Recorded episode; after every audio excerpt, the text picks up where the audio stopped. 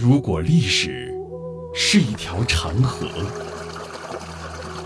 在这里，你能听到它的声音。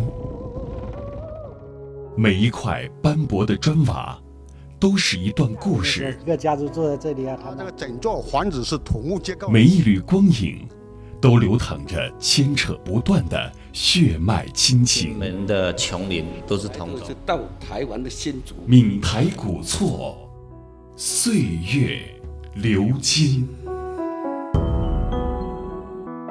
公司田溪城市古厝位于台湾新北市淡水区新民街一段一百三十八巷七号，面积两千六百八十四平方公尺，是淡水区内地建指定为历史建筑的传统民宅。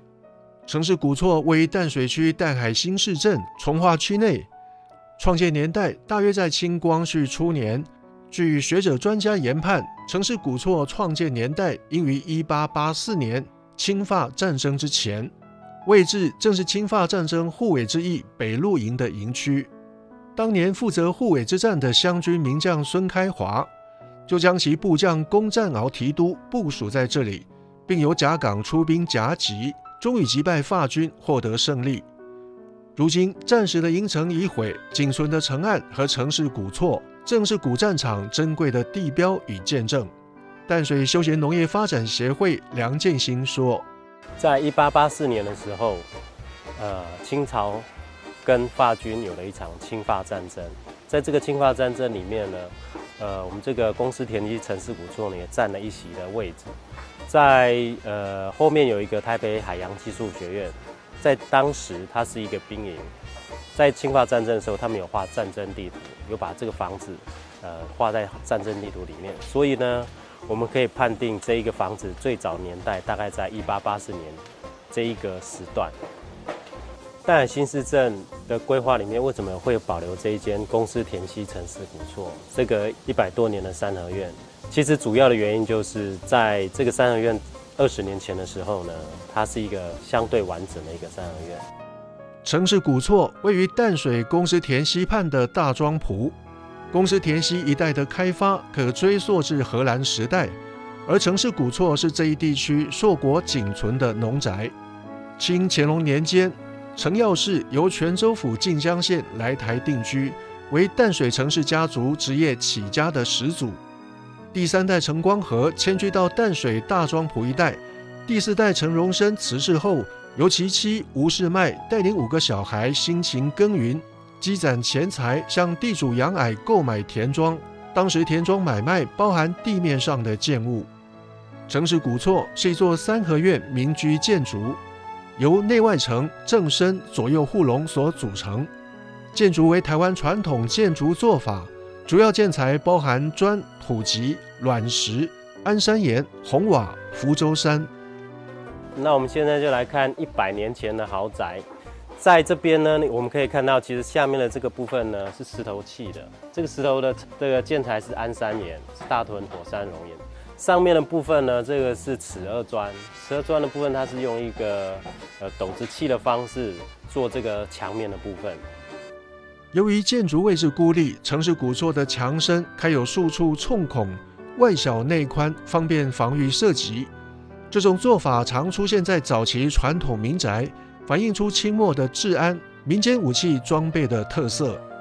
这个冲孔呢，其实很重要的原因是清末的时候，台湾沿海有很多的海盗。那这个房子在建造的时候，有这样的一个呃冲孔的一个设计哦，所以你可以从里面看到，它其实是一个宽型的设计，然后延伸到外面的部分呢，是一个石头缝的一个部分。城市古厝为五间火库起双护龙式建筑，屋脊采用金型马背。墙身则使用在地盛产的安山岩，配合土雀砖砌筑。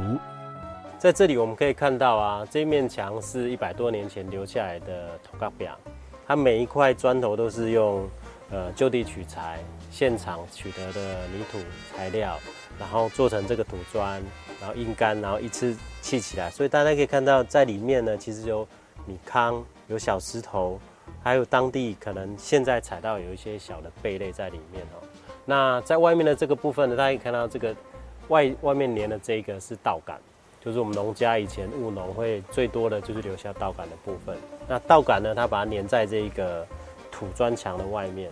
土墙呢，最怕的就是雨水哈。那尤其像淡水这个地方，呃，下了雨，东北季风一吹，然后雨就变成是斜的。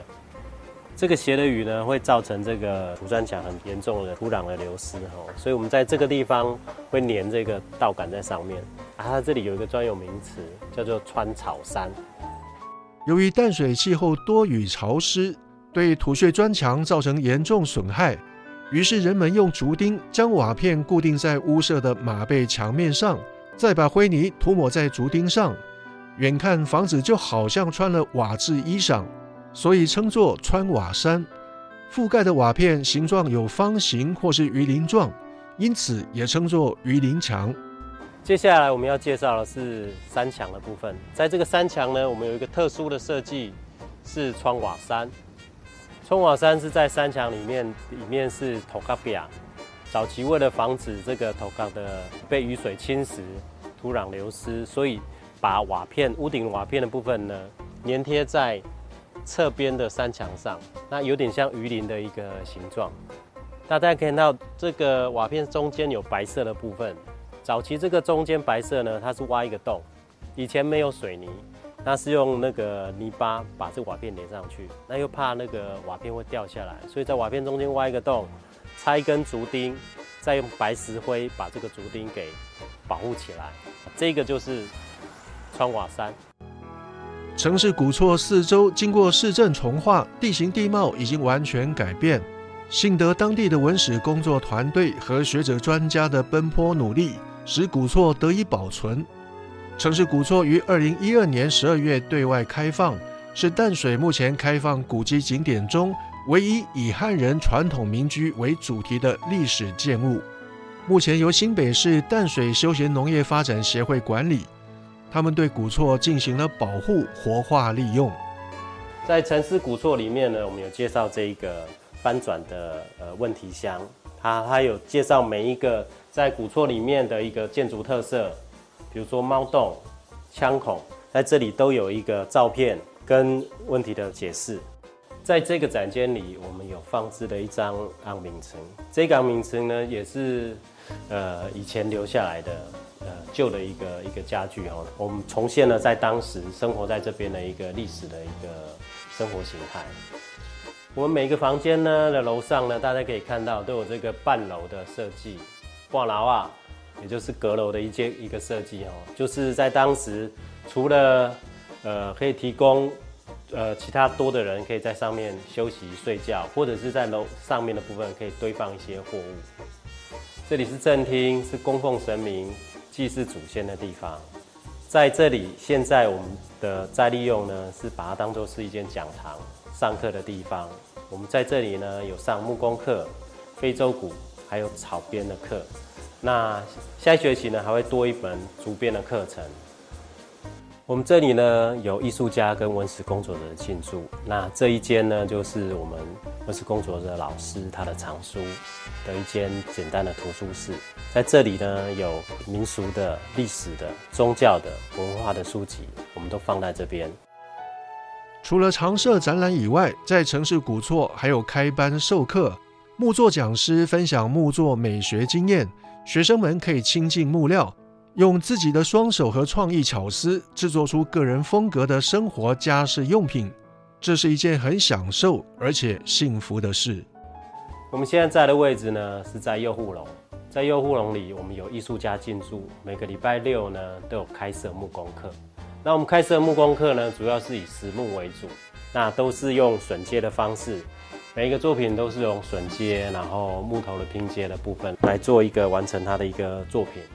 然后有些同学呢，他们都上了两三期的课程，他们对于这个木工课都有他们自己的想象，可能会在家里做一个衣橱，做一个柜子，做一张椅子，做一张桌子，那他们的愿望都可以在这边做一个实现。大型文化节目，听见非遗，闽台古厝，岁月流金，带您探寻老房子里割舍不断的。两岸情缘。